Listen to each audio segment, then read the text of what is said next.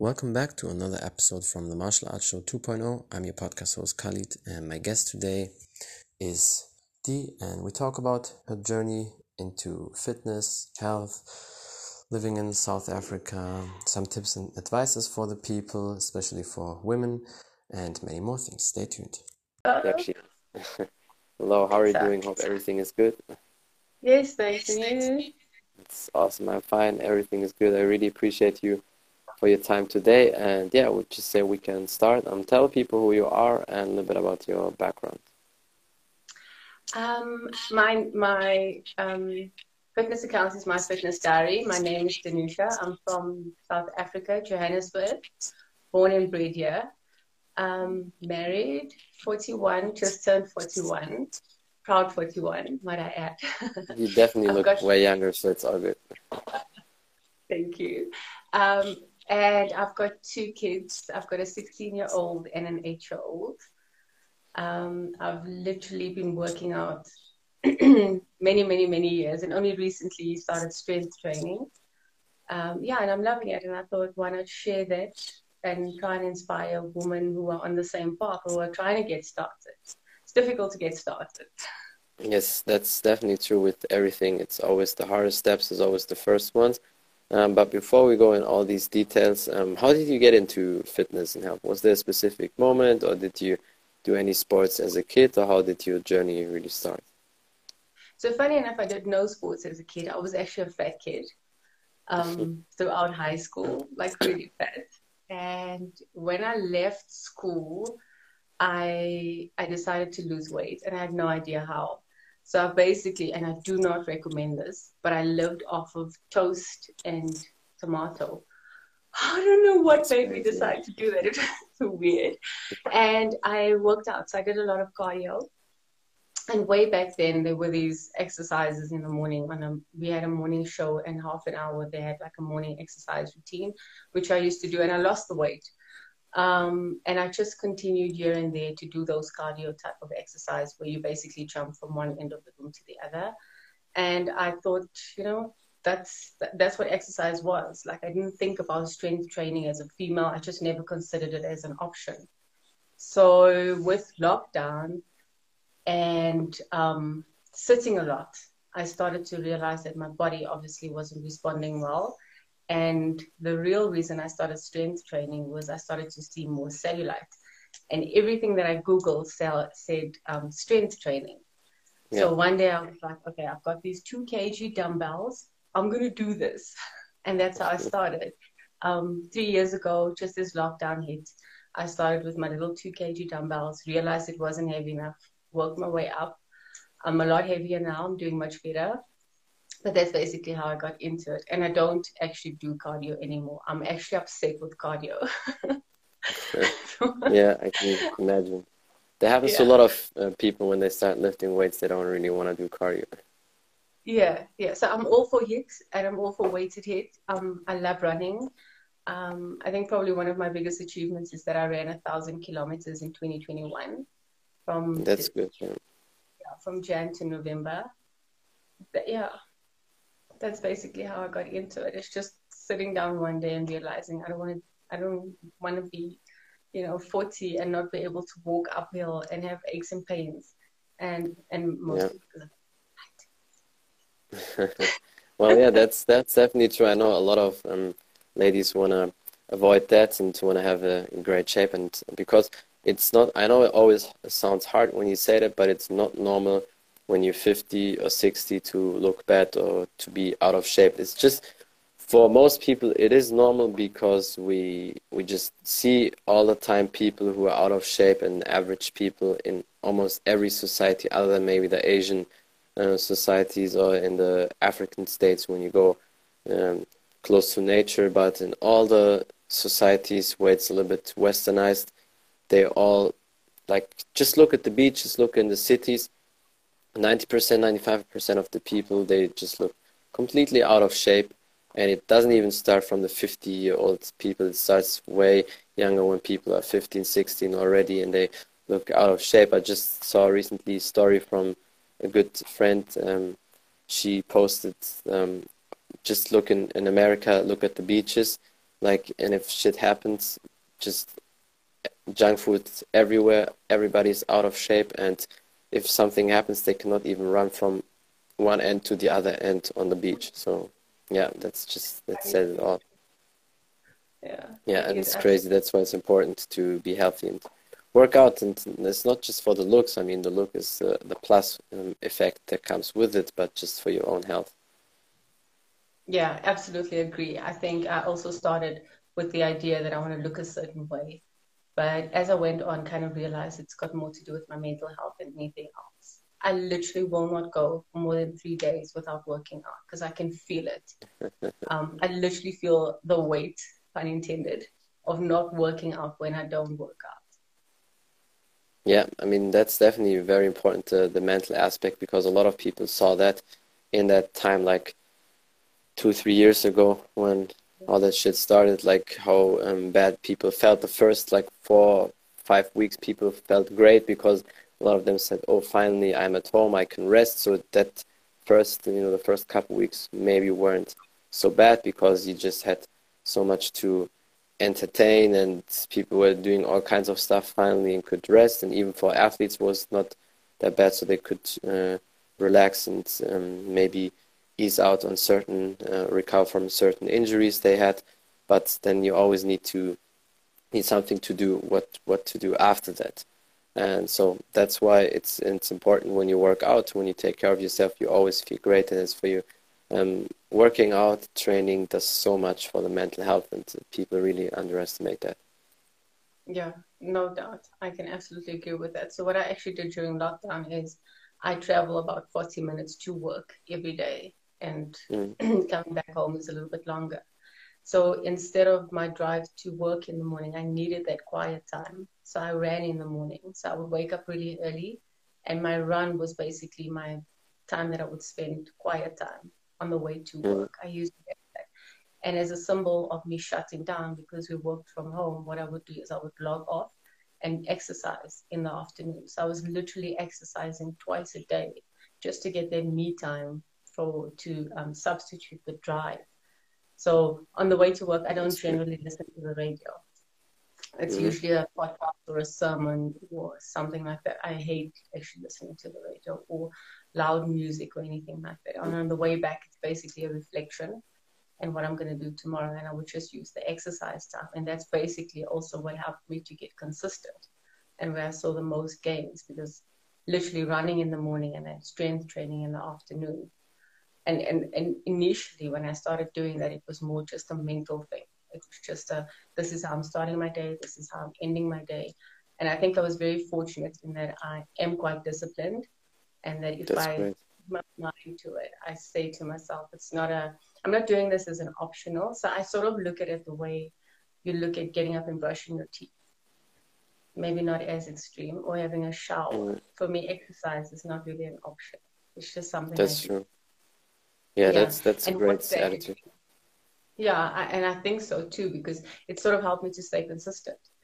So I mean, mm-hmm. I, that's probably one of the questions that I get the most is how do you keep on doing it? You know, it's so hard, and I'm like, that's how you find out who you really are in the winter when it's cold and you you don't feel like doing it. I'd also rather be sitting on the couch eating a packet of chips, a hundred percent. I would love to. I want to sit with a blanket, cup of coffee, packet of chips, watching Netflix. But it's the choices you make, right? And you make them for your true. future self. You don't necessarily make them for who you are now. Yes, that that's so important what you said, and I think that really separates you from most people because most people you always have these choices, but most people choose the time like winter. Oh, okay, relaxing, TV, Netflix, mm.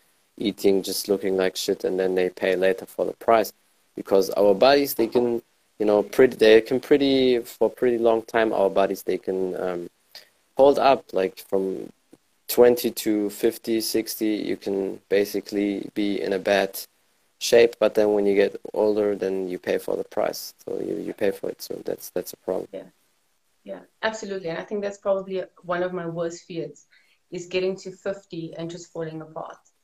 Um, I was actually laying in bed one night and I was thinking of, as every normal person does, I was thinking of all my regrets. you know, 2 a.m. laying in bed thinking of all the things you should have done. and one of them was I should have stayed consistent with exercise from the time I was younger, even though it was cardio, it would have still served me now. Yeah. And I think that's kind of one of the reasons why I also just decided I'm not going to be that person that looks back at 50 and go, I should have started. Because it only gets harder, right? As you go along. True. It doesn't get easier. Um, you do get Definitely. stronger. I, I, I'm proof that you get stronger. I never ever would have imagined picking up a heavy weight um, or being able to do a row or whatever, you know, with a weight. I was always like, that's for men, that's not for women, you know. And yeah, and you know, how heavy can I go? And it's it's it's fun. It's you know, it keeps me going. Kind of sets competition for myself because at the end Yeah. of the day, you can't or compare yourself to anyone else. I think you know that by now. That's that's true, and you can definitely go heavier than you think, especially even women. Even if it's 50 kilo, you can lift it. That's that's no problem. It it doesn't uh, transform your body into a male body. You still look like a woman. It's just everything gets toned, and you get stronger, and that's better because the older we get, the more important it is for us to be fit and healthy. And most people, and that's where the discipline comes in, because people always talk about motivation and everything, but motivation is is a feeling. Like if you if you have it and on top of that, even better, then these are the best workouts and you feel perfect.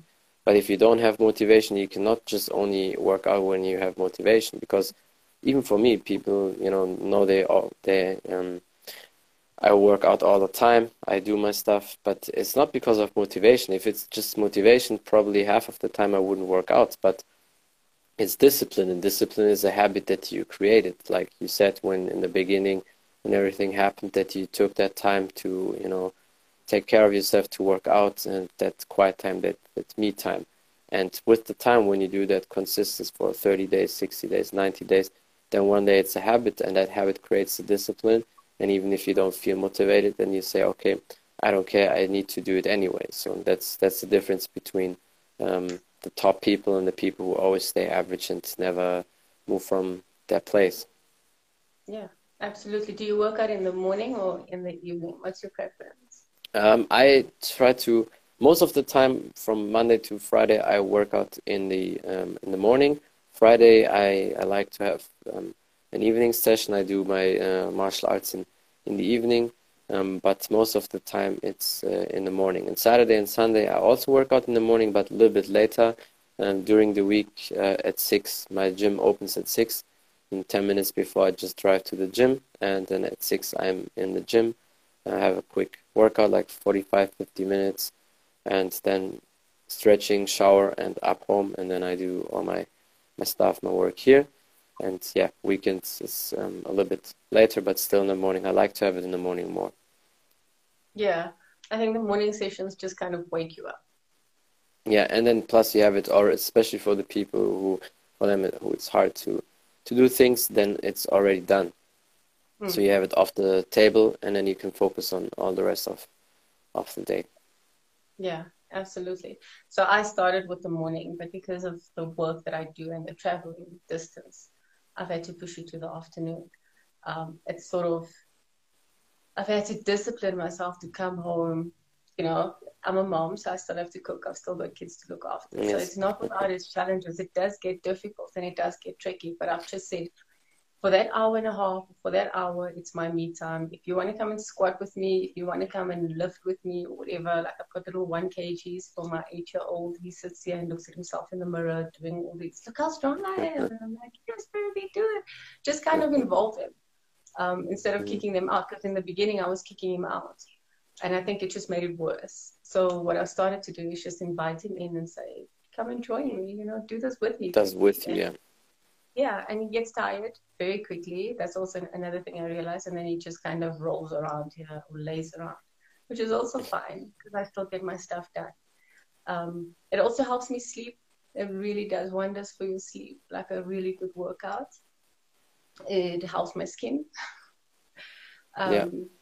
My energy levels as well. I know that they say don't exercise at night if you want to sleep well. For me, it actually helps me to sleep, which is the opposite.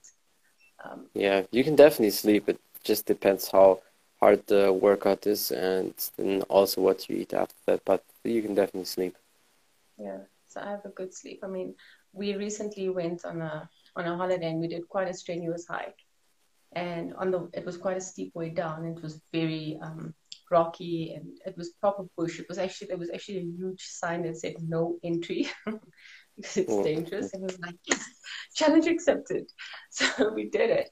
And when we got to the bottom, it was beautiful waterfall. It just made it worth it. And I took a moment and I just sat there and I said, you know what? Most people that I know and most people my age wouldn't have been able to do what both my husband and I just did. And with our yeah. kids as well. There were moments when I was like, shit, maybe we shouldn't have.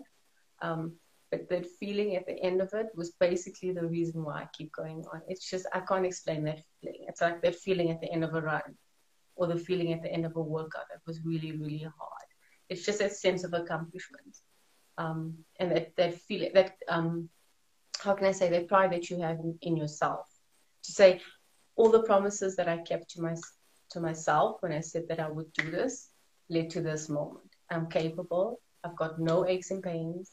I don't struggle to climb. I don't struggle to, you know, maneuver myself through tricky situations and all that stuff. So I think fitness is, we said it in the beginning of this um, chat, it's got a lot more to do with, it's, it's a lot more than just how you look. How, how I look or how your body ends up looking is probably secondary to your mental health. And to what you're able to do at a certain age. And I get that a lot. You don't look 42. You you know you don't act 42. It's probably probably childish most of the time. but I mean, it's also got to do with the lifestyle that we lead don't eat a lot of junk food. I'm not saying I don't eat junk food. I do. Um, probably eat chocolate every day. Guilty pleasure. Um, yeah, it's just 80, 80 20. I live by the 80 20 in all aspects. Yeah. That definitely helps a lot. So, um, how do you, especially for the moms out there, how do you structure your workouts and, and everything around? Because a lot of moms probably would say, oh, I don't have time, but it's hard to do. But in my opinion, it's always then you have to um, plan it, have to write it down, structure it, put it in a schedule how to do it. Yeah. So the one thing I can tell you is that the hardest is starting. So when I initially started working up, so the morning mm-hmm. run that I spoke about earlier, the kids were asleep. In the afternoon, I really struggled because every two minutes somebody would want something or need something, and that's just the nature of being a mom. Everyone always needs you all the time, including bathroom yeah. time. It's like if you go to the bathroom, it's literally family meeting time. Um, it's the same when I started working out. So what I did was I was just persistent, and if it's me time, you can join me if you want to.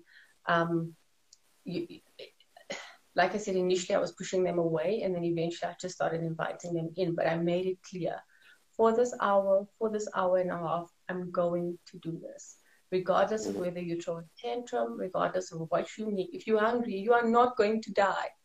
Like my child literally has it in his head. I said to him the one day, you can literally not eat. I don't even know if it's a fact, but I said to him, 10 days, 21 days without dying, you just need water. You'll be fine. So he's got it in his head. I can live for 21 days without dying. I just need water. That's literally what I started saying to him because he was like, I'm so hungry. I'm going to die. And I was like, no, you're not hungry. You're probably just thirsty. And I would say to him, when last did you eat? And he would be like, one o'clock. And I'm like, okay, it's five o'clock. You still have 20 days and about eight hours to go before you die. You'll be fine. So with like continuously just saying for the first couple of weeks and months, this is mommy's time. I have to do this and explaining to them as well i'm not just doing this for me i'm doing this for you. Because when you're 20 and when you're 30 do you want to carry me around with a what do you call it a walking stick? Or do you want me to yeah. hold your hand while i'm walking with you? Do you want to push me around in a wheelchair? It's a bit of a guilt trip. It works every time. Yeah but yeah definitely helps it does work so i just kind of explained to them and i was just consistent every single day. And eventually, what happened was the days where I I was sick, and my son actually came to me and he was like, "Are you not working out today?" And I was like, "No, baby, I'm sick." And he was like, "Oh, okay." But it was almost like awkward for him because he'd gotten so used to me exercising during that time. It was like, "Oh, okay, mom's not exercising today." So it's kind of like a routine. Everyone knows it between certain time. If I say I'm exercising or I'm going to work out, everybody kind of just lets me be, or they know they're welcome to join. Just don't bug me. Yeah, definitely. So there you go for all the ladies out there. It's definitely great advice that helps, and you also just need to live by example for the people, for the whole family, and then longevity because it's definitely possible even with 60, 70 to look great. I know many people who are still in good shape, and it's not just people always say it's all these Hollywood people and all the no, it's just uh, they work out consistently. Um, guys like Jean Claude Van Damme, Dolph Lundgren, they're both in their 60s. Or Sylvester Stallone, he's um, 70, 76, and he is still in amazing shape. And of course, he has money and can afford different treatments and maybe focus on the workout. But trust me, their schedule is uh, definitely full and way, you know, way more full than, than most people have the schedule. So, so they definitely have less free time than most people um, in the world, and they still make time and effort for that because they just want that. So you can, when you work out, when you take care of yourself, you will always look great, and it's just um, like a habit. I just saw a couple months ago a video from Chuck Norris. He's 82 and he was still hitting the um, back and still working smooth and can still move and everything. And so there you go. When you just start from young age, start as a kid, and then your whole life, you will always be in shape and always great. Mm-hmm. Hundred percent. I think probably one thing that I do wish is that I'd known what I know today earlier. I kind of try and in, like instill it in everyone that I speak to. I'm like, you have a problem with anything. My solution is go work out. Yeah, that's definitely true. Well, sometimes we we um, realize things later in life, but then now you you're ready for that. You know, now you're mature, so now you wouldn't um, slip a chance and just push and and do everything you know. So maybe even if you had that knowledge 20 years ago, maybe you still wouldn't be that dedicated to that. So everything comes for a reason. But I mean, now you're in good shape, you look great, so there's nothing to worry about that. Um, is there anything else you want to say? Maybe something you want to promote, some last advices or anything? Um, I think my channel basically, or my message has always been that it's it's not too late, you're not too old, and you're not too far gone. Especially for the moms. I know that we feel like once we've had kids, you know, our focus changes. Our it, I've been there. I've been there twice. I've I've had the normal birth. I've had the C-section. I've been through the. My stomach is never going to go back to what it was. My body's never going to go back. I'm never going to feel like myself. I'm never going to feel like a woman again. I'm, you know, we've always got a million things to do. My message is yes. just you can you just need to prioritize yourself, and it's not selfish. What is selfish is sacrificing yourself now and becoming a burden later. Because I think we all yeah. kind of had this notion that sacrificing myself for my family is noble, and it actually isn't. It's really, really not. What you're doing is you're hurting yourself now, and you're going to pay for it later, and everyone around you is going to pay for it as well. Sure. Just an hour a day. That's all it takes. It doesn't even take yeah. more than that. And eating well as well. I, I hear a lot of people talk about not being able to be disciplined about what they eat. You can. It's just a choice. It's a yes or a no. And every yes and every no has a consequence. You've just got to decide which is more important. Satisfaction now or in the long run. That's it. And I yeah, hope this helps someone. no, definitely. I think it's um, some perfect advices. Um, thank you so much. I really appreciate you for your time. I hope we can do definitely many more podcasts in the future. And yeah, thank you for everybody who's watching, listening, and hope to see you soon again. Yeah, thank Bye, everybody. Thank you. You're very welcome. Bye. That's it from the Martial Arts Show 2.0. I'm your podcast host Khalid, and my guest today was Dee, and we talked about her journey into fitness, health, her workouts, some tips and advices, how to change, especially for women, mothers, and how to apply everything and many more things. Thank you for watching. Thank you for listening. Don't forget to follow her on Instagram. If you want to know more about the podcast on Spotify, iTunes, and all available platforms, just type in Martial Arts Show 2.0 and you'll find me there. Thank you for the support. Until next time, bye everybody.